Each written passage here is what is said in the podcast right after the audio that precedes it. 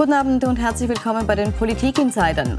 Die Bundesregierung beschließt heute die Strompreisbremse. Kritik daran gibt es schon seit Tagen. Wir fragen heute, wie sozial gerecht ist diese Strompreisbremse? Löst sie das Problem der hohen Energiekosten und werden wirklich jene unterstützt, die es am meisten brauchen? Dazu begrüße ich im Studio recht herzlich Peter Weidinger, Sprecher für Konsumentenschutz der ÖVP, der sagt, die Teuerung ist kein Problem von Bürgern oder Betrieben.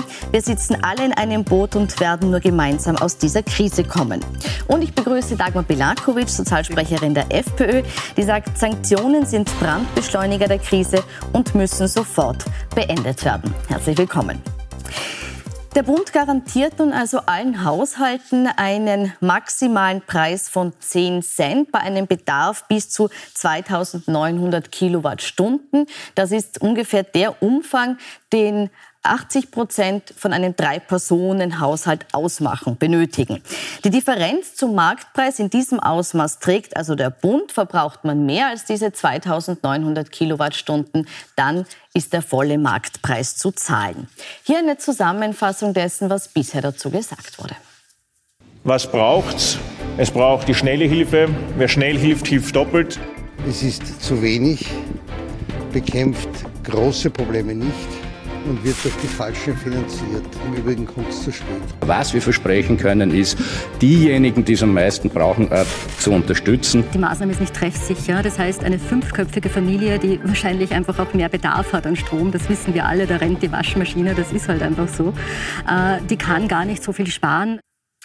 Herr Weidinger, dass die Haushaltsgröße bei dieser Strombremse jetzt nicht berücksichtigt wurde. Das bezeichnet auch der WIFO-Chef Gabriel Felbermeier, der sozusagen der Vater, der geistige Vater der Strompreisbremse war, als Kardinalfehler. Warum ist dieser Kardinalfehler passiert?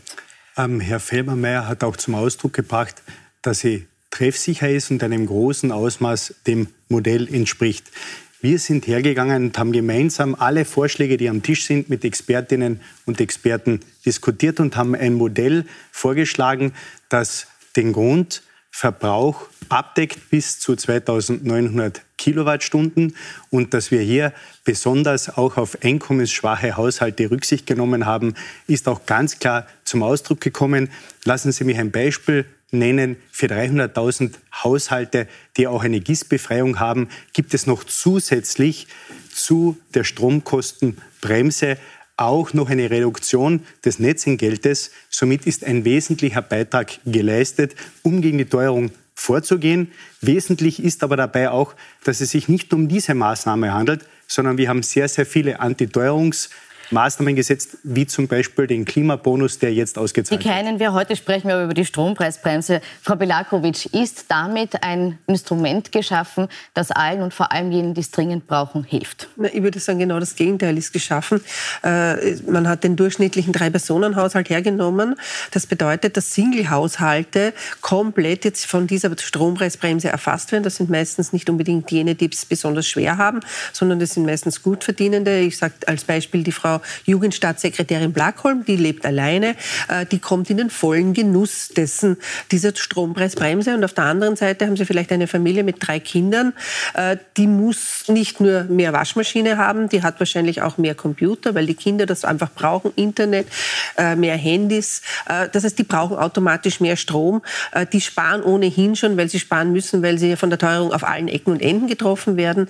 Die werden jetzt damit natürlich wieder mal bestraft. Und das Zweite ist, was überhaupt nicht drinnen ist. Das gibt ja auch Haushalte, die haben möglicherweise auch noch einen Pflegefall zu Hause oder eine kranke äh, Person zu Hause. Das heißt, da, da, fällt möglicherweise sehr viel mehr Wäsche an. Die müssen dreimal am Tag das Bettzeug oftmals waschen, weil es eben kontaminiert ist. Das ist so, wenn man eine Pflege, äh, pflegebedürftige Person im Haushalt hat. Also die sind überhaupt nicht davon erfasst. Das sind also tatsächlich nicht jene äh, erfasst, die es dringend brauchen, sondern man geht halt drüber und sagt also, äh, wir fördern jetzt irgendwas, damit man es uns nicht nachsagen kann. Herr Weidinger, Menschen, die eh schon viel finanziell zu stemmen haben, wir haben jetzt gehört, Mehrkindfamilien oder auch solche, die zum Beispiel einen Pflegefall haben. Äh, warum werden die hier nicht besser berücksichtigt schon in der ersten Präsentation des Modells? Die werden in der ersten Präsentation besonders berücksichtigt. Ich habe zunächst ausgeführt, dass alle, die GIS befreit sind, hier das auch noch zusätzlich 300.000. 300 das sind aber jetzt nicht alle, die vier oder mehr Personen im Haushalt haben. Genau, es gibt dazu auch noch eine eigene Regelung, die on top kommt. Das heißt, für Haushalte, wo es mehr Personen als drei gibt, wird es auch noch eine zusätzliche finanzielle Unterstützung geben, um gerade für diese Fälle vorzusorgen. Und ich darf auch hier anfügen, dass wir gerade für diese sozial schwächste Einkommensgruppe ja gerade auch jetzt wieder 300 Euro als Antiteuerungsmaßnahme im September überweisen, um hier eine finanzielle Unterstützung geltend werden zu lassen. Daher bitte ich auch immer darum, dass wir das gesamtheitlich betrachten. Die Rechnungen sind hoch. Das, was wir tun, ist rasch unbürokratisch helfen, den Richtigen in einem geeigneten Ausmaß.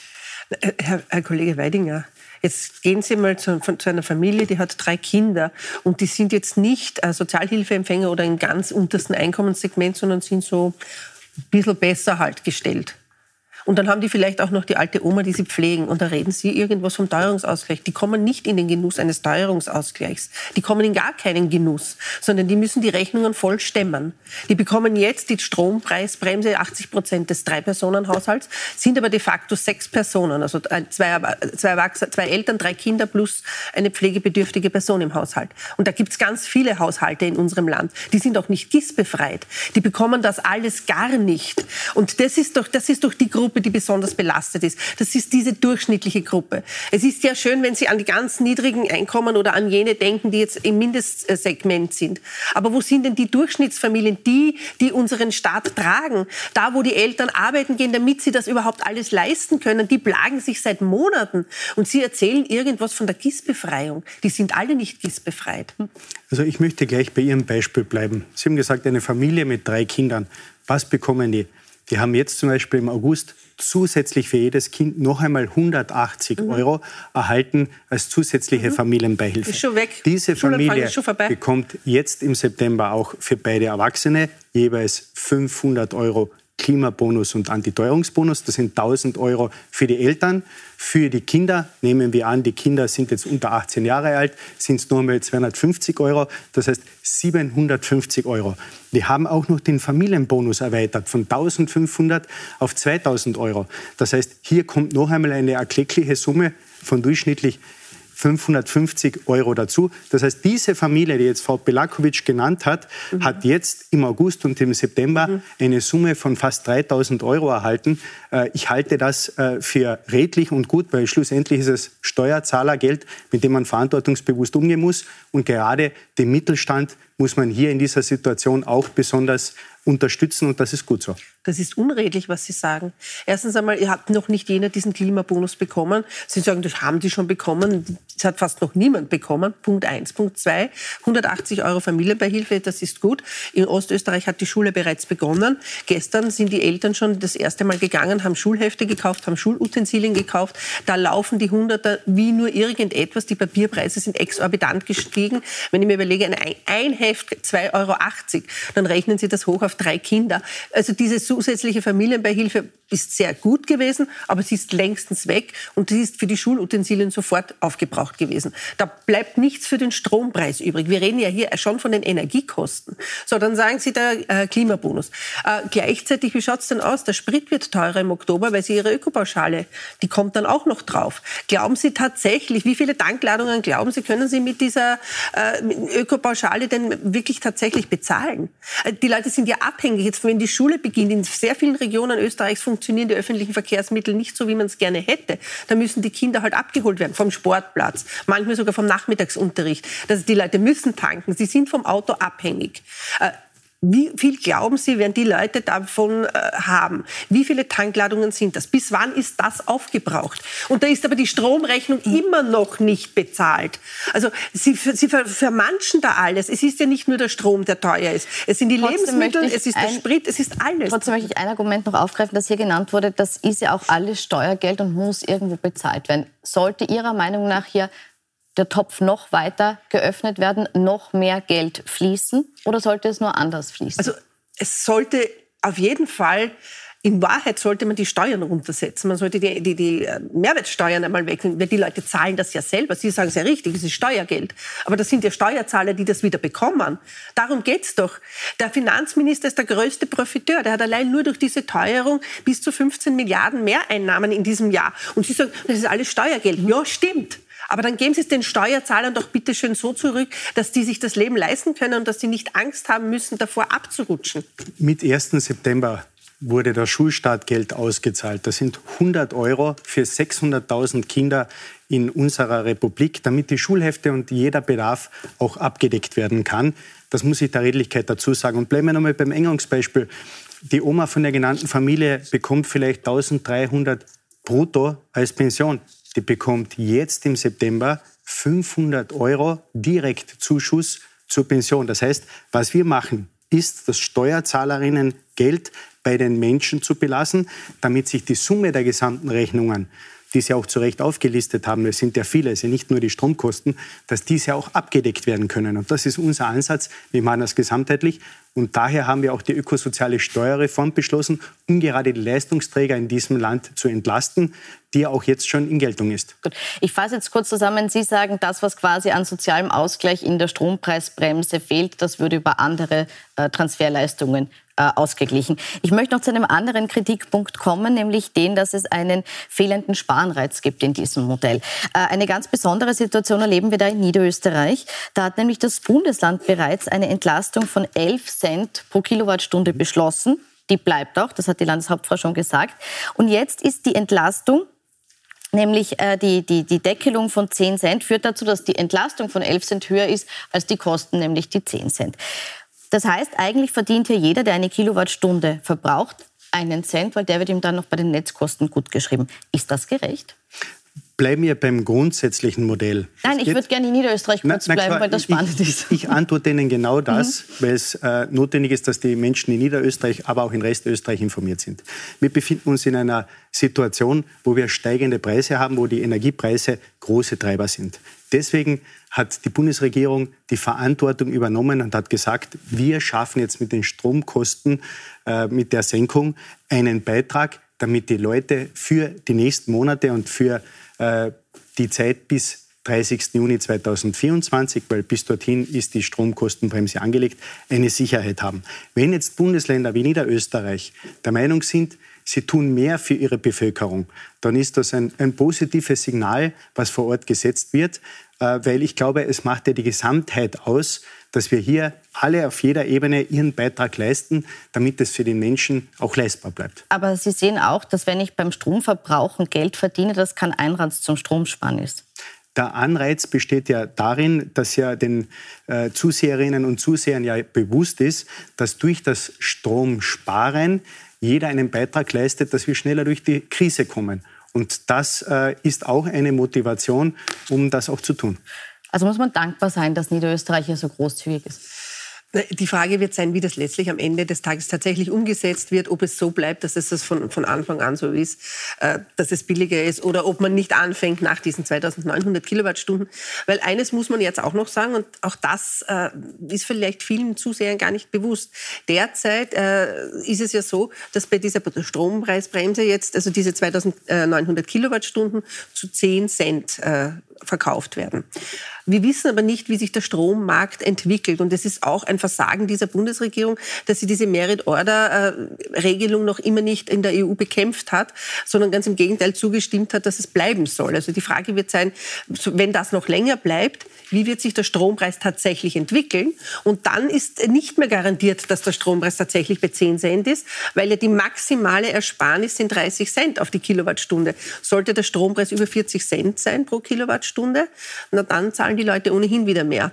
Also das ist alles äh, noch drinnen in dem Ganzen. Wir wissen es tatsächlich nicht. Also auch die Bundesregierung kann es nicht wissen. Also ich weiß nicht, vielleicht hat da Herr Nehammer äh, irgendwelche Einflüster, aber prinzipiell wissen wir alle nicht, wie sich der Strompreis im Laufe dieses Winters tatsächlich noch entwickeln kann. Wir gehen nämlich in eine sehr unsichere Entwicklung und die Preise nach oben sind leider Gottes äh, noch alles offen. Umso wichtiger wäre eben auch dieses Sparen, Herr Weidinger. Und da muss ich jetzt nochmal, wenn wir jetzt Niederösterreich mal außen vor lassen und sagen, das wird sich vielleicht noch ändern. Wenn wir uns aber trotzdem die grundsätzliche Regelung anschauen, ist es so, dass diese 2900 Kilowattstunden als Basis herangezogen werden, als Förderungsbasis herangezogen werden, egal wie viele Menschen im Haushalt leben. Für einen Single-Haushalt bedeutet das, dass äh, im Schnitt 150 Prozent des Jahresbedarfs eben subventioniert werden und gefördert werden.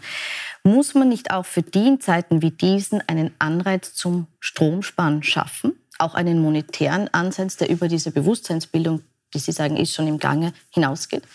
Also der Ansatz, Strom zu sparen, der ist ja auf der einen Seite getrieben aus monetären Überlegungen, aber natürlich auch aus dem Bewusstsein, dass wir eine Gesamtverantwortung für die Gesellschaft haben. Ich möchte auch darauf verweisen, dass wir auch gerade im Bereich PV-Ausbau viele Möglichkeiten haben und da kann auch jeder in seinem Bereich, natürlich wenn er über die Möglichkeiten in seinem Eigenheim oder ob er in Miete wohnt, eben verfügt, äh, dass er hier auch mit alternativen und erneuerbaren Energien selbst zu einem Stromproduzent oder eine Produzentin werden kann.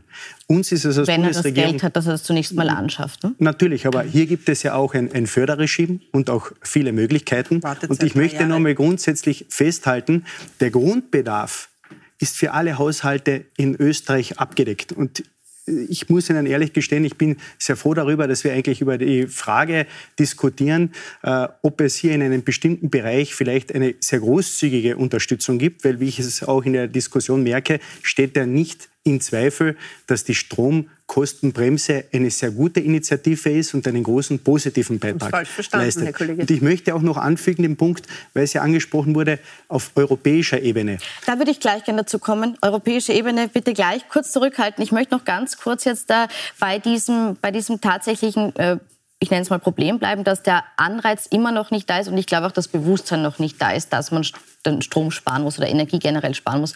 Frau Belakovic, da auch die Frage an Sie. Wäre es nicht angebracht, dass PolitikerInnen, und da meine ich jetzt auch die Opposition, einmal ganz klar aussprechen, was Sache ist, nämlich, dass wir eine Energiekrise haben, dass im Moment jeder wirklich runter muss vom Verbrauch. Sind wir da immer noch zu zögerlich, die Wahrheit auszusprechen? Das glaube ich nicht. Und ich glaube auch, dass die Bürger sehr wohl Strom sparen. Also ich kenne sehr viele, die schon im letzten Jahr begonnen haben, Energie einzusparen und Strom einzusparen.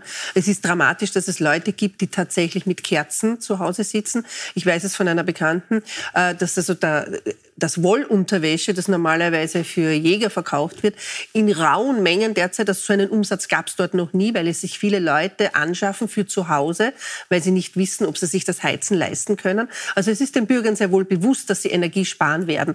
Man muss aber ehrlicherweise auch sagen, es geht nicht immer und überall. Man kann nicht auf Null gehen, das geht einfach nicht. Und ich glaube schon, dass ein Gutteil der Bürger natürlich spart. Vor allem jene Familien mit Kindern, die der sogenannten Mittelstand, äh, dem Mittelstand angehören. Natürlich sparen die. Wer jetzt nicht sparen muss, das sind die, die halt alleine leben oder vielleicht noch in einer Partnerschaft leben, die eben keine Verpflichtungen haben, die aber ihr Einkommen auch nicht mit Kindern teilen müssen. Das heißt, die alles, was sie haben, für sich verwenden können. Und genau die fördert die Bundesregierung jetzt wieder. Und dann sagen sie, das ist eine, ein gutes Modell. Nein, das ist es nicht, weil es die Falschen fördert. Weil es in Wahrheit, ich habe schon einmal gesagt, die Frau Staatssekretärin Blackholm auch fördert. Gut. Die muss nicht sparen. Lassen wir Herr Weidinger regeln, bitte. Also ich würde jetzt nicht Lebensstile und Entscheidungen, die auf persönlicher Ebene getroffen werden, äh, jetzt äh, vor den Vorhang holen, um darüber dann zu erklären, was jetzt gut oder was schlecht ist. Also das halte ich für nicht. Ich, ich halte das, was gefördert wird. Ich halte das äh, für nicht sinnvoll und mein Zugang und unser Zugang dabei ist ein ganz ein sachlicher. Wir haben uns äh, genau überlegt, welchen durchschnittlichen Haushalt wir annehmen, weil ja die letzten Jahre auch ungewöhnlich waren aufgrund der bekannten Ereignisse. Und so haben wir gemeinsam mit den Expertinnen und Experten diesen Schlüssel des Drei-Personen-Haushaltes festgelegt. Und ich vielleicht ein, ein, ein Satz noch dazu. Gerade Energiegemeinschaften äh, nehmen jetzt ganz stark an Fahrt auf, dass sich viele Bürgerinnen und Bürger zusammenschließen, um gemeinsam Stromproduzentinnen zu werden. Und das halte ich für einen ganz wertvollen Beitrag. Dann möchte ich noch zu einem weiteren Bedarf kommen. Äh, wir haben jetzt schon gehört, es wird Nachbesserungen geben, was die soziale Gerechtigkeit betrifft, was auch Mehrkindfamilien betrifft oder Mehrpersonenhaushalte betrifft. Einen Punkt, den, der noch nicht angesprochen wurde, noch nicht gelöst wurde, ist der der Betriebe. Es sind ja nicht nur Haushalte, die jetzt unter den äh, hohen Energiekosten leiden, sondern auch Unternehmen. Der Handelsverband hat äh, vorgestern, glaube ich, gesagt, dass er, er davon ausgeht, dass 6000 Händler pleite gehen, wenn nichts passiert, weil die Energiepreise eben zu hoch sind. Warum wird bei der Strompreisbremse an die Unternehmen da erst in einem zweiten Schritt gedacht? Ich habe ein großes Verständnis, dass es hier eine Sorge gibt von Seiten der Wirtschaft. Und das war gerade letzte Woche in einem Programm von Ihnen, dass ein Unternehmer hier ganz klar auch seine Sorge zum Ausdruck gebracht hat. Und diese Botschaft haben wir auch verstanden. Wir sind im intensiven Dialog, um für KMUs und für die Industrie hier die geeigneten Lösungen zu erarbeiten. Und dazu haben wir auch eine Strompreiskompensation und direkte Energiekostenzuschüsse, die wir jetzt gerade in den äh, jetzt äh, ausarbeiten und dementsprechend äh, sowie die Stromkostenbremse für die Haushalte auch für die Wirtschaft umsetzen. Mhm. Den Aufschrei, äh, dass man die Unternehmen unterstützen muss, habe ich von Ihrer Seite auch nicht gehört. Äh, ist auch die Opposition da nicht aufmerksam genug, wenn es darum geht, die Betriebe zu unterstützen? Vielleicht waren Sie nicht aufmerksam genug. Vielleicht auch. Aber natürlich haben wir das gefordert. Das ist die Aufgabe des Wirtschaftsausschusses der Wirtschaftssprecher. Und wir haben, und ich habe es ja, glaube ich, eingangs zumindest ein bisschen neben, in einem Nebensatz erwähnt, wir haben bereits vor einem Jahr, also am 14. September 2021, gefordert, dass die Energiekosten, damals nicht nur Strom, sondern natürlich auch Vor Gas, einem Jahr, glaube ich, aber also ich habe jetzt gemeint, äh, konkret in der letzten generell Zeit äh, natürlich äh, eine Bremse brauchen. Es ist ja, ich, ich sage ja nicht, dass man jetzt die Haushalte stützt, wenn auch in, in einer ungerechten Art und Weise, aber da werden wir uns jetzt nicht äh, nahe kommen, aber selbstverständlich. Denn es ist ja das ist ja auch Grund ein, äh, für, für die Gesamtexplosionskosten. Nicht? Wenn, wenn Unternehmer, äh, Transportunternehmer geben das an den Kunden weiter. Die Supermärkte, die heizen müssen, geben das an den, Unterne äh, an den Kunden weiter. Also selbstverständlich. Und wenn ich dann höre, dass 6000 Betriebe kurz wenn, wenn nichts passiert, kurz vor dem Ausstehen, dann muss man sich überlegen, wie geht diese Entwicklung weiter? Was passiert in den, im nächsten halben Jahr, im nächsten Jahr? Äh, ich möchte nicht die Situation Und wie schaut Ihre Lösung aus? Wie schaut Ihre Lösung aus? Wie würden Sie konkret rangehen? Es braucht hier eine Energiebremse. Erstens einmal würde ich die Regierung wirklich auffordern, dringend auffordern, sich gegen diese Merit-Order-Regelung einzusetzen auf EU, europäischer Ebene. Das hat die Bundesregierung bis heute nicht getan, sondern sie haben das immer, sie wollten das beibelassen. Ich halte das für ein ganz großes Problem. Österreich hat eigentlich sehr viel Strom selber. Jetzt kann man sagen, in der europäischen Solidarität mag das jetzt nicht ganz gerecht sein, aber ganz ehrlich, wir brauchen in Österreich keine Massenarbeitslosigkeit. Das Davor warne ich. Und nicht, dass wir dann dastehen in einem halben Jahr und sagen, das hat keiner ahnen können. Weil in der Bundesregierung und von den Abgeordneten der Regierung heißt man, ja, das wussten wir alles nicht. Selbstverständlich, wenn man sich die Entwicklung der letzten zweieinhalb Jahre angeschaut hat, war klar, dass wir da genau hinkommen. Und es ist einfach zugeschaut worden. Und bis es wirkt, ist Dezember. Schauen, bis die Strompreisbremse ist Dezember. Äh, Merit Order Stichwort. Es gibt am Freitag ein Treffen der EnergieministerInnen äh, auf EU-Ebene. Äh, gehen Sie davon aus, dass Merit Order da Geschichte sein wird, so wie es äh, Ansengruber gestern, der Ex-Verbundchef äh, in Brunn Contra gesagt hat? Ja, ich hoffe es. Also es ist gerade jetzt für die Europäische Kommission eine große Chance, viel wieder an Glaubwürdigkeit und an Vertrauen bei der Bevölkerung zurückzugewinnen. Das heißt, jetzt unterbreche ich ganz kurz, die Bundesregierung ist jetzt auch dafür, dieses Prinzip abzuschaffen, was ja jetzt gerade kritisiert wurde, dass es bislang nicht getan ja, hat. Ja, selbstverständlich. Früher war ja der Sachverhalt ein anderer. Man hatte ja, diese Bindung Mai. gehabt von Gaspreis und von Strompreis, um hier auch einen Anreiz zu schaffen, als alternative Energien günstiger produzieren und hier in diesem Bereich auch mehr passiert. Das war auch der Fall. Nur mit dem Krieg in der Ukraine hat sich, der Sachverhalt, schon, hat sich der Sachverhalt verändert und dementsprechend vertritt mir die Auffassung, dass dieses Gesamtsystem modifiziert werden muss. Und äh, wir unterstützen hier Vorschläge der Kommission, die man sich genau anschauen muss, weil die Kommission ist jetzt gefordert, am Freitag bei diesem Treffen konkrete Vorschläge vorzulegen, dass wir hier auch eine gute gemeinsame europäische Lösung finden, weil wir sind in einem Stromnetz, wir sitzen in einem Boot und wir wollen gemeinsam durch diese Krise kommen. Also wenn Sie jetzt auch sagen, es ist zu spät, aber ist nein, nein, wenn auf dem richtigen Weg? machen würde, wäre es ja in Ordnung. Aber was der Kollege jetzt sagt, ist ja nur die halbe Wahrheit, weil im Mai gab es die letzte Abstimmung und im Mai gab es den Krieg schon.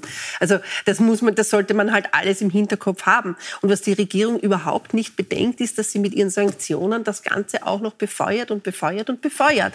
Äh, die Gaspreise explodieren und wer weiß, ob wir im Winter Gas haben, Herr Kollege. Das sind alles Dinge, die sind alles keine Überlegungen in dieser Bundesregierung. Das ist mir nicht klar, weil selbst in der ÖVP, es gibt ja führende ÖVP-Politiker, die sagen, diese Sanktionen gehören zumindest einmal überarbeitet, überdacht, ob sie die richtigen sind. Also in Österreich haben wir ganz, ganz schnell reagiert, was äh, die Unterstützung für die Bevölkerung betrifft. Nur Luxemburg mit 600.000 Einwohnern hat ganz, pro Kopf mehr Geld investiert für die Zuseherinnen und Zuseher, als es Österreich macht. Also ganz klar im Spitzenfeld. Das zum einen. Zum Zweiten, ähm, Frau Pelakovic, ich kenne Ihr Argument und äh, Sie würden immer gerne alles zurückführen, Sanktionen weg und in Österreich würden wieder Milch und Honig fließen. Das habe ich Nur, nicht gesagt, schauen wir, uns das, mir halt schauen wir uns das im Detail an. Der Herr Putin hat gesagt, wie er Truppen versammelt hat im Februar an der Grenze von der Ukraine, es handelt sich um eine Übung. Was war wenige Tage später? Die Panzer sind über die Grenze marschiert und es ist zu einem menschlichen Unheil gekommen, das leider bis heute nicht gestoppt ist. Herr Putin hat Trotz gesagt, Sanktionen. der Gashahn wird nicht abgedreht werden. Was erleben wir jetzt? Der Gashahn ist abgedreht. Wollen Sie die Versorgungssicherheit von Österreich in die Hände von Wladimir Putin legen? Das Herr glauben Kollege Sie Weidinger, die Versorgungssicherheit liegt in den Händen von Wladimir Putin. 80 Prozent des österreichischen Gases beziehen wir von dort. Wir können es nicht über Nacht ändern. So etwas ist ein mittelfristiger Weg. Und bis wir eine Alternative haben, die tatsächlich das alles auffängt, wird es einige Jahre dauern. Bis dahin muss man den Dialog suchen und den Dialog führen. Und das mache ich dieser Europäischen Union und der österreichischen Bundesregierung zum Vorwurf. Man hat sofort gesagt, Sanktionen da, Sanktionen dort. Sie sagen es richtig, der Krieg läuft immer noch. Nicht ein Menschenleben wurde durch die Sanktionen gerettet. Aber in Europa verarmen die Leute. In Österreich wissen wir nicht, wie wir uns die Rechnungen noch bezahlen sollen. Aber Frau Bilac, Anstatt in den Dialog zu gehen. Wie, was glauben Sie passiert, wenn Österreich jetzt allein, weil die EU macht es nicht, sagt, wir machen bei den Sanktionen nicht mehr mit? Wie stellen Sie sich das konkret vor? Na, ganz einfach schon. Es gibt ja auch andere Staaten, die hier sehr kritisch sind. Es ist ja nicht so, äh, dass es überall eine Hurra-Stimmung zu den Sanktionen gibt. Ganz im Gegenteil. Viktor Orban hat angekündigt, er möchte bei der Verlängerung der Sanktionen nicht mehr dabei sein. Man muss sich einmal überlegen, überlegen, welche Art der Sanktionen haben wir. Jede also Sie würden jede Reaktion löst eine Gegenreaktion aus. Ich würde mir zunächst einmal Verbündete in der EU suchen und dann würde ich versuchen, dort etwas zu ändern. Man muss damit rechnen, dass eine Reaktion Gegenreaktionen auslöst. Und wir sind abhängig. Nicht ich will das, sondern wir sind abhängig. Die österreichische Bevölkerung ist abhängig. Und das muss man halt leider so zur Kenntnis nehmen. Was Österreich und den Zuseherinnen und den Zusehern hilft, das sind verlässliche Partner, wo wir eine Weltordnung haben, wo wir auf Spielregeln setzen und wo nicht das Gesetz des Stärkeren wie im Dschungel vorherrscht. Daher haben wir uns in Europa einig dazu entschieden, dass wir gemeinsam Sanktionen auf den Weg bringen als das maximalste friedliche Mittel, um hier ganz klar eine Absage dem von Putin initiierten Krieg zu setzen. Und wer hier mit der Sicherheit und mit der Einigkeit von Europa spielt, wie es ihre Position zum Ausdruck bringt, der schwächt Europa, der schwächt Österreich und schwächt die Haushalte. Nehmen wir es her. Wir Sie haben gerade jetzt Wirtschaft. Ich darf den Gedanken bitte fertig führen. Natürlich. Wir haben gerade am Freitag eine Diskussion auf europäischer äh, Ebene mit unseren Partnern, wo wir ja gerade gesprochen haben, dass wir Merit Order aussetzen wollen. Daher ist es wichtig, gute Partner zu haben. Wenn jetzt Österreich ausscheren würde, was die Sanktionen betrifft, dann würde dieses Thema alles dominieren und wir könnten nicht die brennenden Fragen klären, nämlich wie wir zu einer Energieunabhängigkeit kommen, die wir ja ohnehin benötigen. Sei es auf der einen Seite aufgrund des Klimawandels, sei es aber auch um unsere Haushalte zu unterstützen. Und ich möchte hier nochmal festhalten, es haben Studien Österreich ausgewiesen, dass neben Luxemburg nur noch Österreich so viel Geld das, pro Kopf ja, für die Menschen hat. Das, die Bürger das ist auch notwendig. Das haben wir schon gehört. Was auf EU-Ebene rauskommen wird, das werden wir auf jeden Fall sehr genau verfolgen. Ich bedanke mich bei Ihnen für die Diskussion. Es wird nicht die letzte gewesen sein. Vielen Dank und Ihnen noch einen schönen Abend auf Puls 24. Vielen Dank. Schönen Abend. Schönen Abend.